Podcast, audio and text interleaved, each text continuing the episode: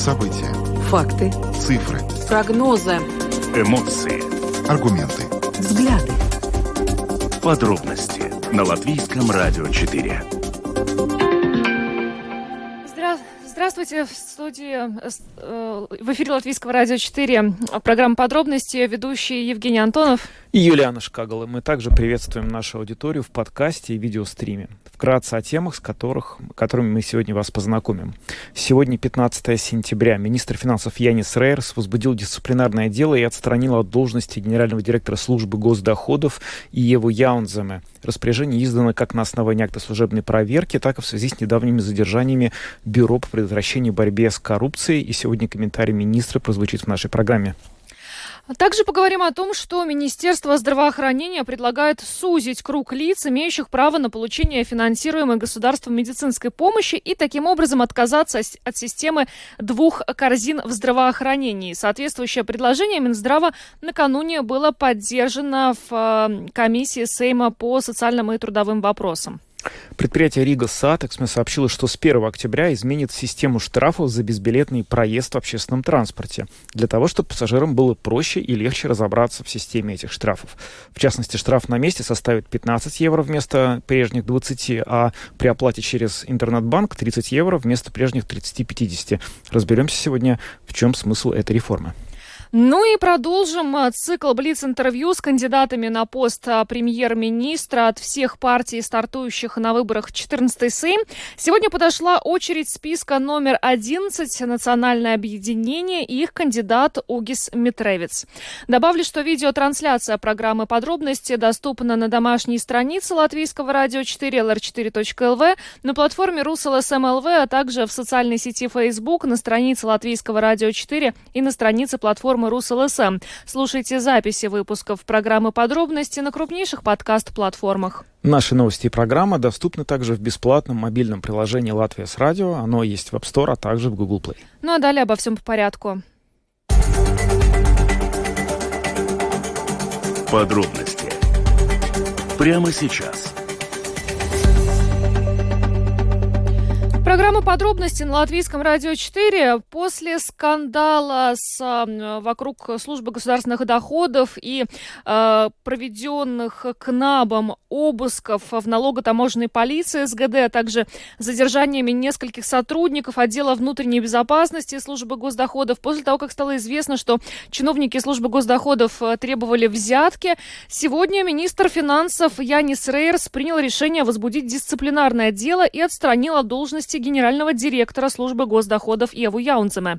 По итогам служебной проверки э, те, кто, чиновники, которые проводили, пришли к выводу, что действия гендиректора СГД Яунземе можно расценивать как неоправданное невыполнение обязанностей конкретного распоряжения или задания, либо запоздалое, непрежное или некачественное выполнение своих обязанностей. И подробнее, собственно, о том, э, что стало причиной для этой дисциплинарной меры, сегодня министр финансов Янис Рэш рассказал в интервью нашей программе.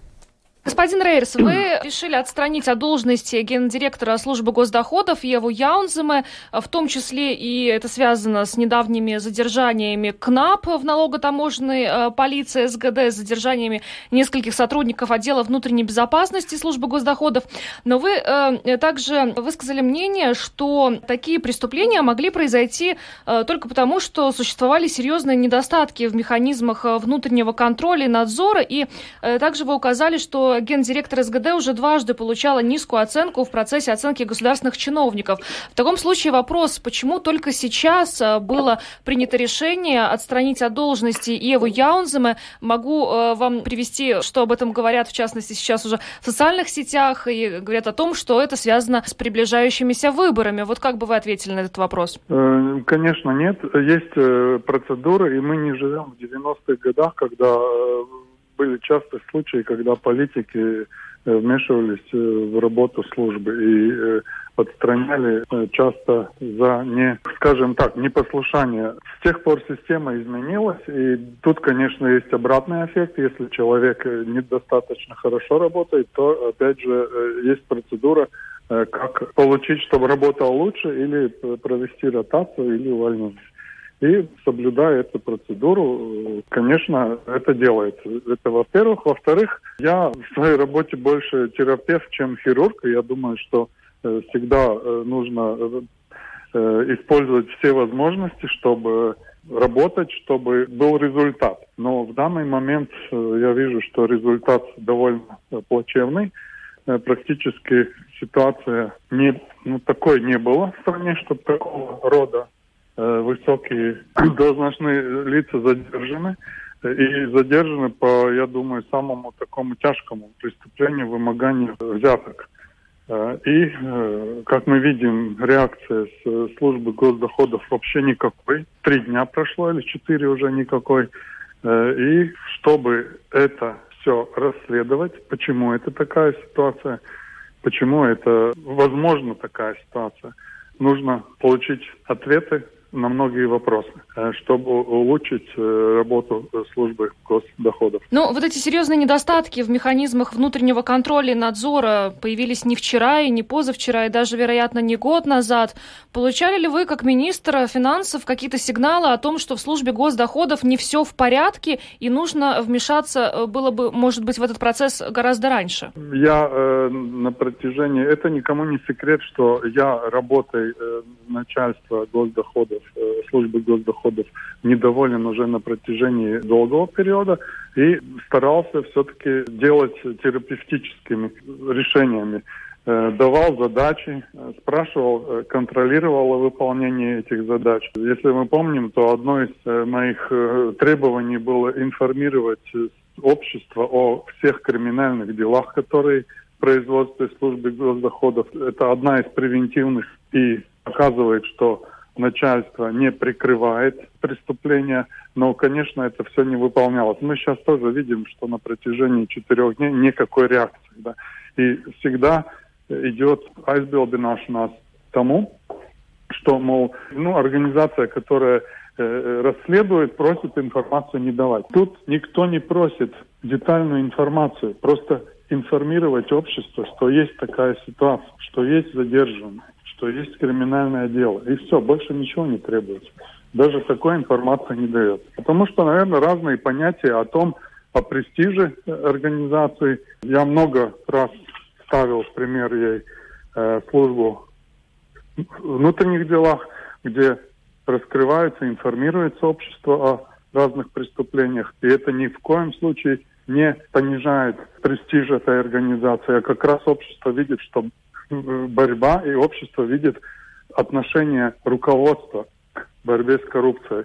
В данной ситуации тишина, никакой информации, не только по этому делу, но и по предыдущим делам. Ну, наверное, ситуация в службе госдоходов автоматически не наладится с уходом Евы Яунзема. Каких э, реформ вы ожидаете от этой структуры? Вообще, что должно произойти для того, чтобы общество больше, ну, не читало новости о том, что задержаны высокие должностные лица из службы государственных доходов, о том, что происходят вот такие э, преступления уже, и, и предприниматели тоже, мне кажется, для них это такой не очень приятный сигнал в этой ситуации все-таки. Да, это, это факт. Напомню, что года четыре назад была очень обширная реформа, и э, практически, наверное, сложно э, э, реформировать каждый год что-то реформировать. Э, это тоже э, один из э, причин, почему нужно это э, расследование, чтобы понять все досконально, как происходит, почему происходит, на каком уровне э, нужно превентивно действовать. Я сразу, сразу скажу вам, что информировать общество – это одно из важных деталей. И это надо менять. Это уже сразу могу сказать без любых э, разведывательных э, данных. Да. Далее мы будем полагаться на результаты э, комиссии, которая это дело будет расследовать. И тогда уже принимать меры и Э, конечно, это затянется и э, уже в следующее правительство, и тем, кто будет э, в правительстве, конечно, это будет очень сложно, и одна из первоочередных задач в реформе в госуправлении. Но, тем не менее, вот что касается сигнала предпринимателям в этой ситуации, вы допускаете, что это как-то негативно скажется вообще на, на всей э, ситуации в предпринимательстве? Мне довольно сложно сейчас ответить, потому что э, это очень, скажем, вопиющее. Это не только ну, на, на, предпринимательство, это тоже и на э, все общество, э, думаю, оказывает негативное э, влияние, потому, я думаю, по возможности раньше надо расследовать и информировать общество о том, какие э, меры, как мы можем улучшить э, работу и ситуацию. Э, конечно же, в том, что предыдущая реформа не, не результировалась э, хорошим результатом, я думаю, это и есть э, ну, заслуга руководителя этой службы. Ну, к слову, добавить, что конкурс проводило предыдущее правительство, и она это конкурс выиграла при предыдущем правительстве. То есть вы не считаете, что здесь какая-то и ваша ответственность есть за все? Э, нет, полностью. Ну, э, по, э, ну, ну, я скажу, что я тогда ответственен, что я не хирург, а терапевт. Но мы не можем. Конечно, конечно, есть ответственность Янис Рейерс, министр финансов, прокомментировал нам э, свое сегодняшнее решение э, возбудить дисциплинарное дело и отстранить от должности генерального директора службы госдоходов Еву Яунземе. Но и сама Ева Яунземе прокомментировала это решение. В частности, она ответила, что каждый раз при раскрытии коррупции реакция э, Яниса Рейерса агрессивна. Э, кроме того, она заявила, что у нее нулевая терпимость коррупции, и она может внедрить в службе антикоррупционные системы, позволяющие вычислить недобросовестную деятельность и поймать виновных, назначить сильного главу управления внутренней безопасности, усилить это управление, ввести другие меры. Но, цитата Евы Яунземе, «я не могу повлиять на то, что каждую секунду в мире рождается преступный ум». А, кроме того, э, Яунземе а, ответила, отметила, что э, последние несколько лет СГД работала над э, этой проблемой, а не просто создавала имитацию бурной работы. Ну, надо сказать, что э, сегодня по этому поводу высказался и премьер-министр Латвии Кришьянис Каринш. Он сказал, что в Латвии важно продолжать искоренение коррупции в органах государственного управления и призвал к тому, чтобы после таких случаев, как был обнаружен в СГД, чистки в системе госуправления продолжались, потому что обвинения, подозрения, которые сейчас существуют на, в связи с а, деятельностью ряда чиновников этого ведомства, очень серьезные, и назвал действия министра финансов, который возбудил дисциплинарное дело и принял решение об увольнении гендиректора СГД быстрыми и решительными. Ну и предприниматели высказались со своей стороны а, по поводу всей этой ситуации. В частности, председатель правления Латвийской торгово-промышленной палаты Янис Сензинш, а, комментируя решение Рейерса отстранить от должности гендиректора СГД, сказал, что сейчас необходимо делать все возможное для того, чтобы э, такие ситуации, когда чиновники СГД э, фактически требуют взятки от предпринимателей, э, стали бы в нашей стране историей. Ну, э, позиция министра, которую он озвучил в нашей программе, ясна. Теперь, как и э, министр ожидает, э, нужно все-таки дождаться результатов э, проверки расследование для того, чтобы понять, почему э, все это стало возможным э, в службе государственных доходов. И стоит отметить, что сейчас исполняющим обязанности гендиректора СГД назначена Индра Карклани, а заместитель генерального директора, директор управления информатики. Мы продолжим за этой темой следить. А пока переходим к следующей теме. Поговорим о том, что на заседании комиссии Сейма по социальным и трудовым вопросам накануне было поддержано предложение Министерства здравоохранения об отказе от системы так называемых двух корзин в здравоохранении и предложение о том, чтобы здравоохранение в Латвии оплачивалось только задекларированным в ней жителям. С нами сейчас на связи заместитель председателя комиссии Сейма по труду и социальным делам Анда Чакша. Добрый вечер. Добрый вечер. Здравствуйте. Скажите, пожалуйста, почему сейчас возникла необходимость отказаться от системы двух корзин в здравоохранении? Ну и самое главное, что это по факту будет означать для пациентов? Ну, э, в принципе, мы до сегодняшнего дня не внедрили эту систему. Э, и, э, ну, если мы вспомним исторически, почему об этом вообще мы говорили, э, это было связано с, при, ну, как увеличить финансирование системы здравоохранения. И, и один из самых важных моментов было, чтобы э, финансирование шло из э, социальной системе, 1% из социальной системы был определен Министерством здравоохранения. То, что мы видим на сегодняшний день, это не существует ну, не осуществилось. Я считаю, что в принципе принцип, что часть социального налога, скажем так, или взносов, э, есть часть э, финансирования здравоохранения, э, считаю, что это было бы хорошо, потому что если мы, если мы смотрим на Эстонию, где это 13%, или на Литву, где это 9%, это дает такое стабильное э, чувство в системе здравоохранения и пациентам, что они получат свое, э, свои, свои услуги, как они нужны. Потому что э, иначе э, получается, что все время э, финансирование на здравоохранение идет из общего бюджета, и это ни к чему не привязано.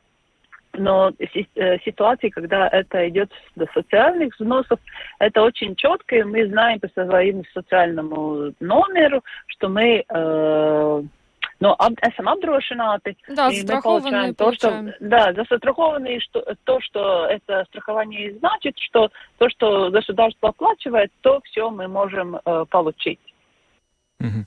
Ну вот а, в итоге все-таки каким образом то решение, которое предлагается, изменит эту систему? Что конкретно произойдет для, как, что изменится для пациентов, которые вот э, столкнутся с этой ситуацией после того, как все эти реформы, если они будут проведены? Э, но на сегодняшний день то, что отменены э, два, э, две корзины, ничего не изменит. То, что может изменить, это то, что услуги можно получить только по ну, принципу резиденции. То, что вы каким-то образом связаны с финансами государства. Это полностью э, всякие налоги, которые вы платите, это может быть и пособие, которые вы получаете, потому что вся система сходится ieņēmumu dienestā и также valsts социālās apdrošināšanas институциях, где они видят, как вы связаны с государством. Это изменит э, ситуацию тем людям, которые привыкли, э, может быть, жить э, других странах и работать в других странах и не, ну, не вносить э, налоги или какие-то другие э, максимумы в Латвии. И тогда э, им не будет, э, ну, netiks piešķirta visu pakalpojumu класс, который, ну, пред, э, предлагается для других жителей Латвии. Ну, то есть я немножко поясню э, слушателям. Человек, который длительное время, ну, например, проживает в Великобритании, работает там, платит налоги там, но приезжает в Латвию да. для того, чтобы подлечиться. Э, больше он не да. сможет получать оплачиваемые государством медицинские услуги. Ну, а что касается тех жителей Латвии, которые живут здесь, платят налоги здесь, но, скажем, платят их не до конца? Они, э, эта система это не решает. Э, и ну, я думаю, что система здравоохранения не для того, чтобы решать эти вопросы. Э, потому я и говорю, если э, перенести, перенести, что большинство, часть э, финансирования здравоохранения шла бы из социальных налогов, и человек видит, э, как, ну, скажем, как точно это рефлектирует на то, что он может получить больше услуг, это было бы больше таким толчком, я думаю, людям э, ну, решиться на то, что они платят все налоги. Вы знаете, ну вот вы сказали, что э, те люди, которые приезжают в Латвию, ну, не задекларированы здесь и получают э, вот эти вот медицинские услуги все равно наравне с теми, кто здесь налоги все платит, они их, может быть, ну, лишат такой возможности. А какую сумму, собственно, это позволит сэкономить бюджету? Вот если я правильно понял то, что вчера заявил министр здравоохранения на заседании комиссии, порядка 8 тысяч человек в 2022 году э, обращались за медицинскими услугами. На какую сумму примерно они этих услуг получили?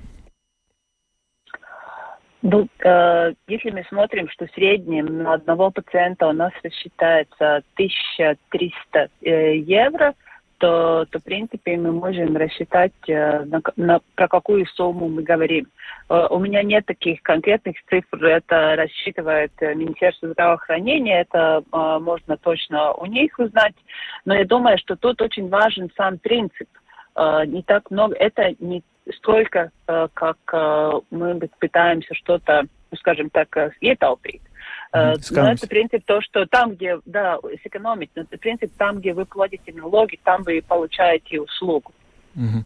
Потому что если мы смотрим на очереди, то очереди э, не только проблема в Латвии. Мы знаем, почему они приезжают из Великобритании, скажем, получить услуги здесь, потому что и они записываются уже э, досрочно, чтобы могли попасть э, врачу и получить также э, компенса компенсированные лекарства. Там очень такой большой объем э, всяких услуг, которые получаются. Что ж, спасибо вам большое за то, что разъяснили. Анда Чакша, зампредседателя комиссии Сейма по труду и социальным делам, была с нами на связи. Еще раз спасибо, хорошего вечера вам. Спасибо вам. Да, спасибо. Ну, э, Планируется, что уже в следующую среду предложение Минздрава может быть выдвинуто в качестве законопроекта. Пока мы видим, что в ответственной комиссии парламента это предложение поддержали. Ну, э, и самое главное, наверное, из этого законопроекта, это даже не те две корзины, которые, в принципе, не были внедрены э, в нашей стране, а вот э, тот факт, что предлагается сузить круг лиц, имеющих право на получение финансируемой государственной медицинской помощи. Это касается людей, как мы уже говорили, которые, э, ну, больше здесь постоянно не проживают и не платят налоги. То есть они не смогут больше приехать э, в Латвию и получить оплачиваемые государством медицинские услуги. Но ну, а мы двигаемся дальше, поговорим о том, что Рига Сатиксме упростит систему штрафов и уменьшит штрафы за безбилетный проезд. На самом деле, это достаточно неожиданная новость, поскольку сейчас э, все и везде дорожает, и в это же самое время Rīgas satiksme, наоборот, как будто бы уменьшает штрафы. И сейчас будем разбираться в этой ситуации. У нас на связи руководитель отдела общественных отношений Rīgas satiksme Байба Барташевича-Фелдмане. Добрый вечер. Здравствуйте. Добрый вечер. Расскажите, пожалуйста, в чем смысл вот этих перемен? Почему внезапно у нас на фоне дорожающего всего вдруг начинают дешеветь штрафы в, за проезд в Rīgas satiksme? Э, ну, во-первых, это как бы система штрафов, э, мы можем говорить, э, не так, как уменьшена, но, во-первых, vienkāršota, чтобы было легче Упрощена. разбираться да, легче разбираться во всех штрафах, а потому что и это, во-первых, для пассажиров, чтобы было легче, и, во-вторых, все административные расходы тоже это будет как бы, э, ну, уменьшить. А если мы говорим по поводу новых штрафов, э, тогда с 1 октября, когда они будут меняться, э, штрафы будет, во-первых, если нет билета, но э, человек или пассажир хочет э, платить э, на месте сразу, тогда штраф будет, будет 15 евро, а, когда раньше было 20 евро. А почему 15 вместо 20? А, потому что а, лучше тогда, чтобы люди сразу доплатили, а, это 15 немножко действительно меньше, чтобы заплатили на месте сразу и забили об этом. Uh-huh. Если платить с, счета, с счетом, потом тогда будет всегда, несмотря на первый, второй или третий раз в году, будет 30 евро. Раньше было, начиная с 30, если потом второй раз, тогда и самый высший, э, как бы самый большой был 50 евро. А в чем вот э, выгода, собственно, компании? Ведь получается так, что если э, пассажиры, которые не купили билеты, будут платить теперь по новой системе, они будут платить меньше, чем они могли бы заплатить. Э, почему выгоднее получать с пассажира штраф на месте, чем дожидаться перевода, который будет на большую сумму? А потому что с переводом а, бывают а, разные случаи. Потому что 15 евро сразу заплатив и забыл об этом, как я сказала. Если мы ну, говорим по поводу счета или потом, тогда ситуации бывают разные. Люди забывают, не за, ну, так не самакса, тогда надо все время как бы сакот лидзи, потом опять ну, вся, всякие другие издавумы. Так что лучше человек заплатил и забыл об этом, не, а, не, не это как бы а, было довольно много времени. То есть, получается, Rīgas satiksme вообще нужно еще и тратиться на услуги коллекторских каких-то компаний, да? Которые... Но все равно надо рассмотреть. Например, а, если рейтинг первый, второй, третий раз, тогда тоже есть соду система, которую надо рассмотреть. Так что есть разные ситуации. Но, во-первых, мы, мы здесь как-то очень немного говорим о штрафах. Во-первых, я бы хотела сказать, что самый лучший veids, как использовать общественный транспорт и заплатить за одну поездку. Ну да, это понятно. И тогда это людям дешевле. вообще не надо было дешевле, спокойнее, легче, и им так мы можем еще как бы дальше говорить. Так что мы, во-первых, чтобы люди заплатили за проездку, зашел, зарегистрировал билет или кодовый билет и дальше уехал. А почему вот была выбрана эта сумма 15 евро, ну, заплатить на месте? Ведь это не намного меньше, чем 20. То есть вот вы предполагаете, что 20, 20 евро у человека ну, может конечно, не быть, а 15... Ну, кон... Не, ну, конечно, не надо есть штраф такой, чтобы было выгоднее ехать и платить штраф. 15 евро – это сумма, которая немножко дешевле, э, и сразу можно, ну, ну, как бы, чтобы сразу немножко действительно меньше, чем 20. Э, но не наш э, цель, чтобы э, совсем э, были маленькие штрафы. А есть у вас статистика, что вообще сейчас происходит с безбилетным проездом на рейсах э, различных Rīgas satiksme. Насколько становится больше или меньше зайцев? Вот, например, сегодня вот мы обсуждали с коллегой о том, что э, производители и продавцы магазинов опасаются, что будет увеличиваться число краж из-за того, что люди, в принципе, ну, как сказать, благосостояние не увеличивается на фоне кризиса, и, возможно, увеличится число краж в магазинах. Может быть, и количество безбилетников тоже растет из-за того, что у нас кризис и все дорожает? Я сейчас посмотрю. Мы каждый, каждую неделю публикуем статистику по поводу безбилетников. Если мы можем смотреть на неделю, начиная с 5 сентября до 11 сентября, тогда а, э, вообще было 517 а, пассажиров, которые были без билетов.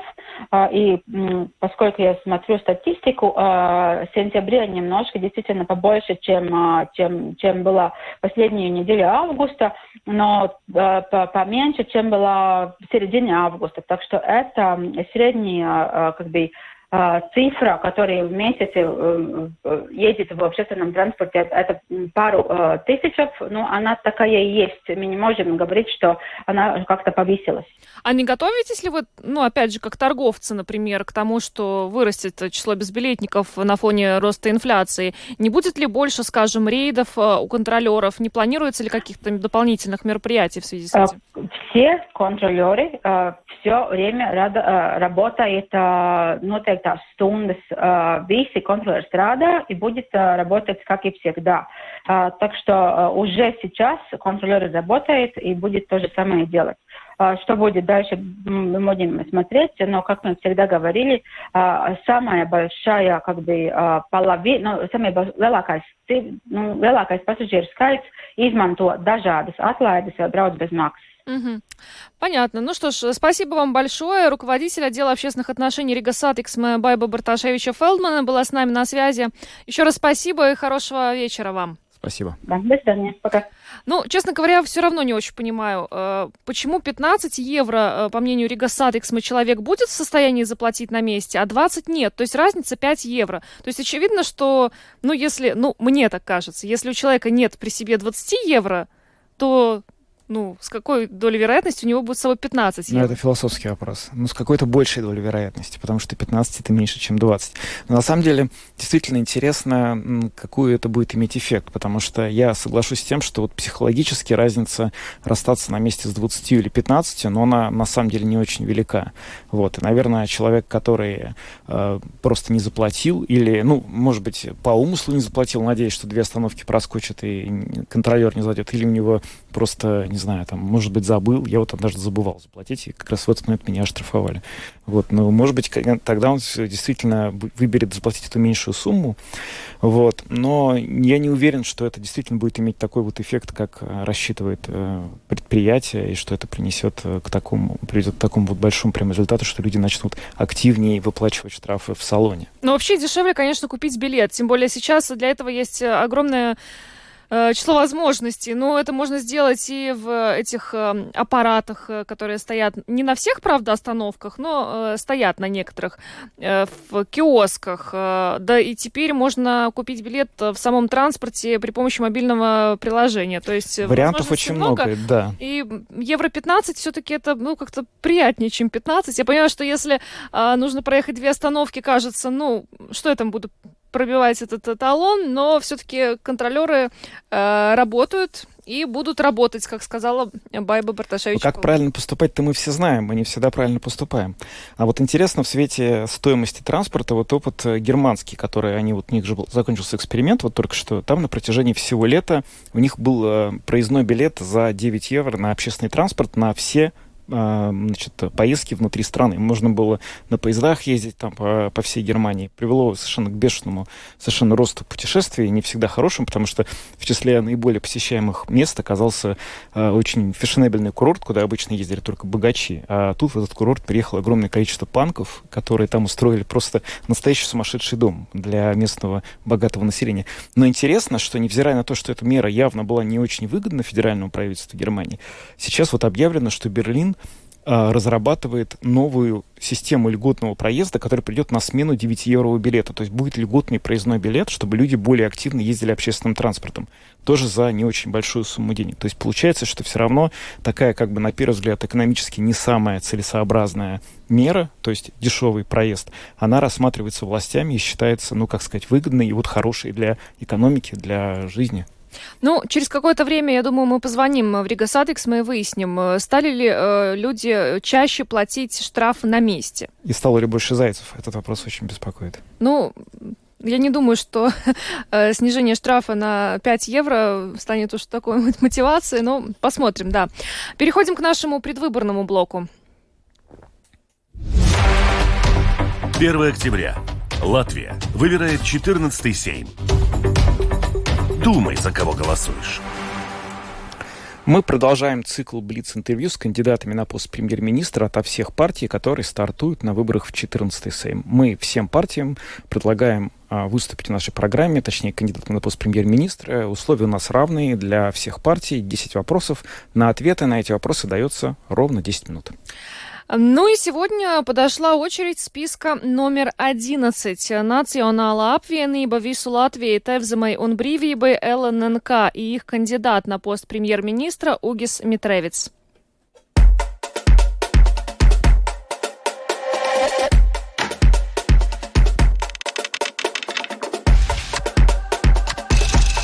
Pats galvenais, kas vēlētājiem būtu, самое главное, что избиратель должен узнать о вашей программе. Nu, Nacionālā apvienība У национального объединения, в отличие от многих других политических сил, ничего не поменялось.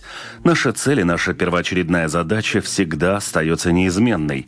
Это латышская Латвия и благосостояние латышского народа. Это и в дальнейшем останется нашей главной целью. Это то, ради чего мы работаем и думаем над различными другими программами – здравоохранении, образовании, предпринимательской деятельности, конкурентоспособности, безопасности, энергонезависимости.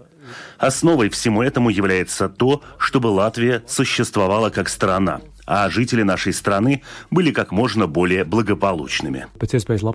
Носauciet, лūdzu, назовите три главные проблемы Латвии, которые вы будете в первую очередь решать на посту премьера. Я думаю, первое, что должно войти в повестку дня нового кабинета министров, первое, что нужно будет решать, это поддержка населения в условиях энергокризиса. Той поддержки, о которой договорились на данный момент, очевидно, будет недостаточно. Поэтому первая задача для нового кабинета министров – пересмотреть нынешнюю систему оказания поддержки и оказать дополнительную помощь. Все остальные задачи будут связаны с экономикой, и нашей конкурентоспособностью. Мы многие вещи не можем себе позволить, поскольку по экономическим показателям сейчас отстаем от Эстонии и Литвы.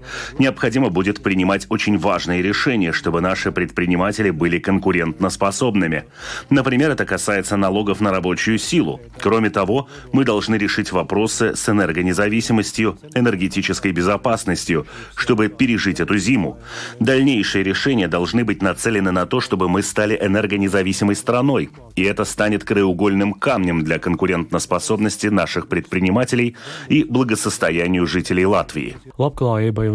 Курай Валстей, на какую страну, на ваш взгляд, Латвия должна быть похожа и почему? Ну, ну, скорее всего, я здесь скажу обобщенно. Могу не называть, а может и не должен называть конкретную страну.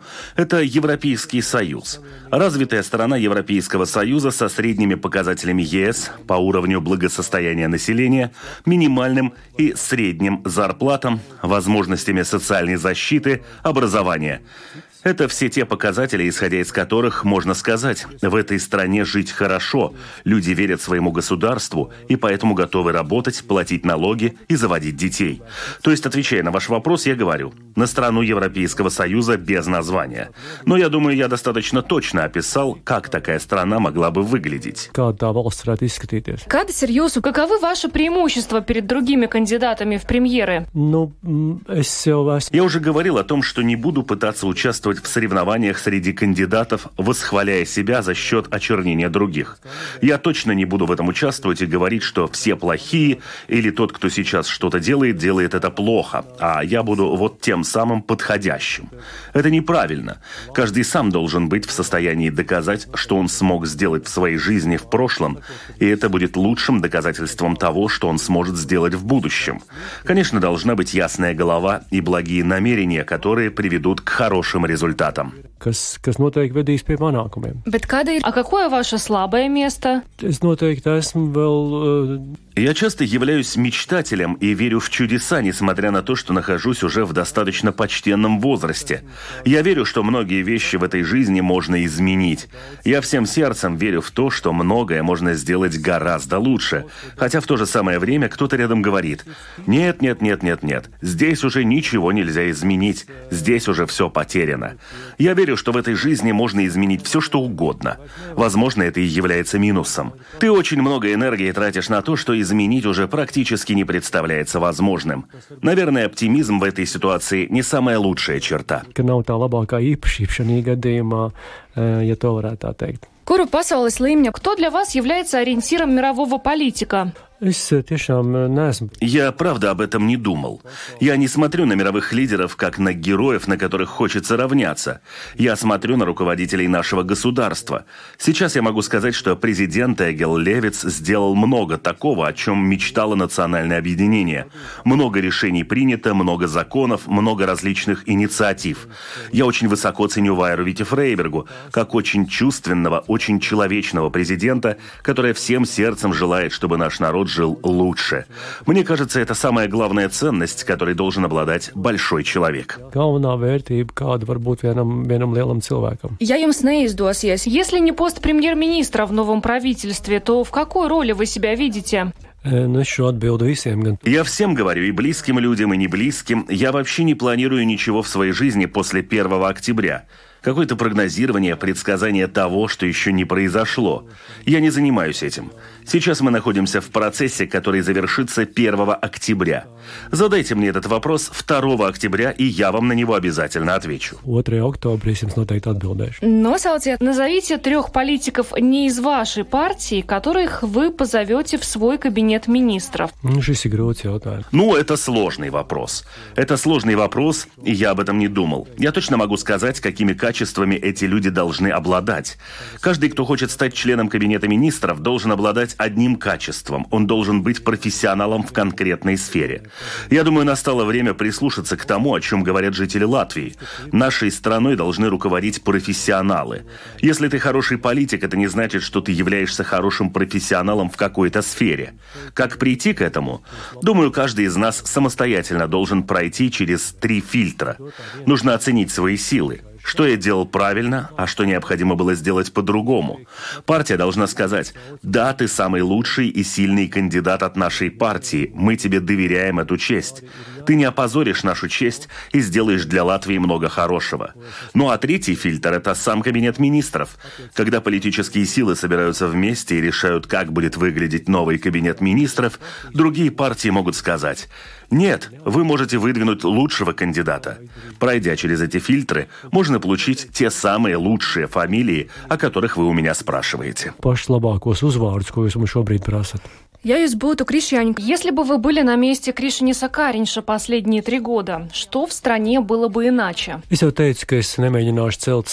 Я уже говорил, что не буду прославлять себя за счет очернения других. Это не мой план. Правительство господина Каринша было правительством компромисса. Мы помним, как оно формировалось, и на самом деле это была уже последняя возможность его сформировать. Партия, которая получила меньше всего голосов избирателей, стала правящей. Это небывалый случай, результат поиска компромисса. Это правительство проработало 4 года, что, возможно, является сюрпризом для всех.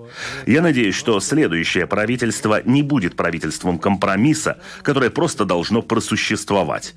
Из-за этого не всегда по каким-то вопросам проводились достаточные дискуссии с социальными партнерами, поскольку важно было прийти к консенсусу среди самих партий.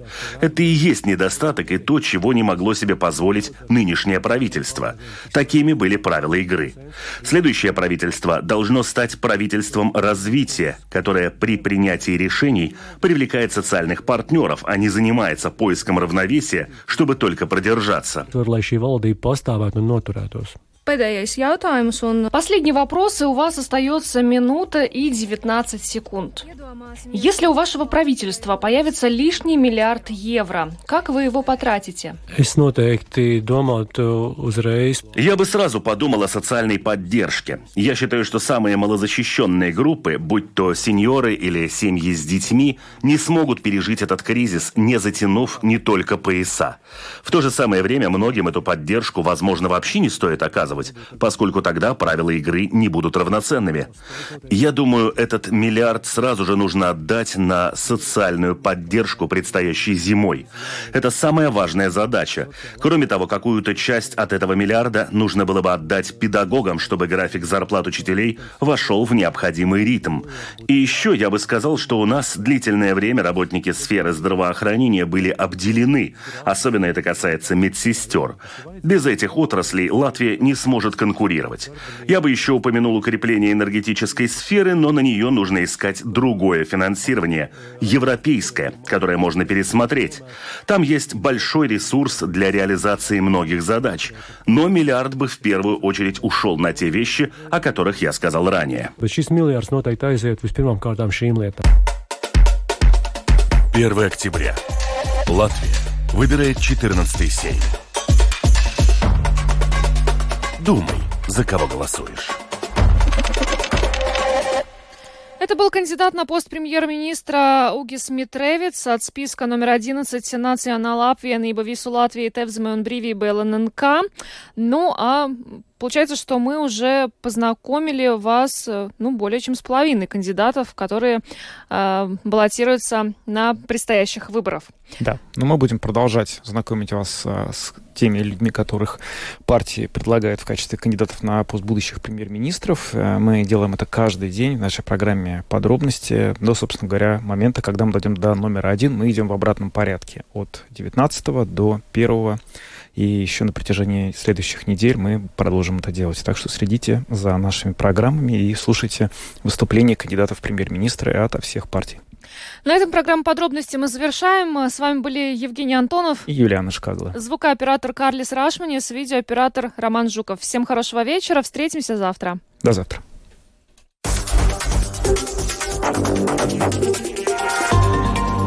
Латвийское радио 4. Подробности по будням.